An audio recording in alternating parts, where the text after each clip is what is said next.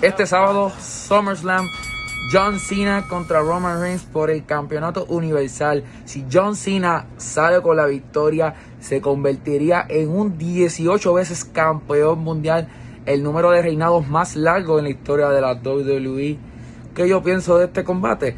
Mira, este combate va a ser increíble. Si ellos tuvieron ya dos combates, uno en Raw, uno en No Mercy, que estuvo muy bueno. Eh, este combate yo pienso que va a la talla, va a ser el evento estelar de, de SummerSlam, un combate que lo han vendido de manera perfecta. Y si me preguntan, ¿verdad? Por un ganador, definitivamente me tengo que ir con el dueño del patio, Roman Reigns, reteniendo el título universal. Eh, va a ser una, una victoria clave en su largo reinado. Eh, ha tenido grandes defensas, buenos rivales y yo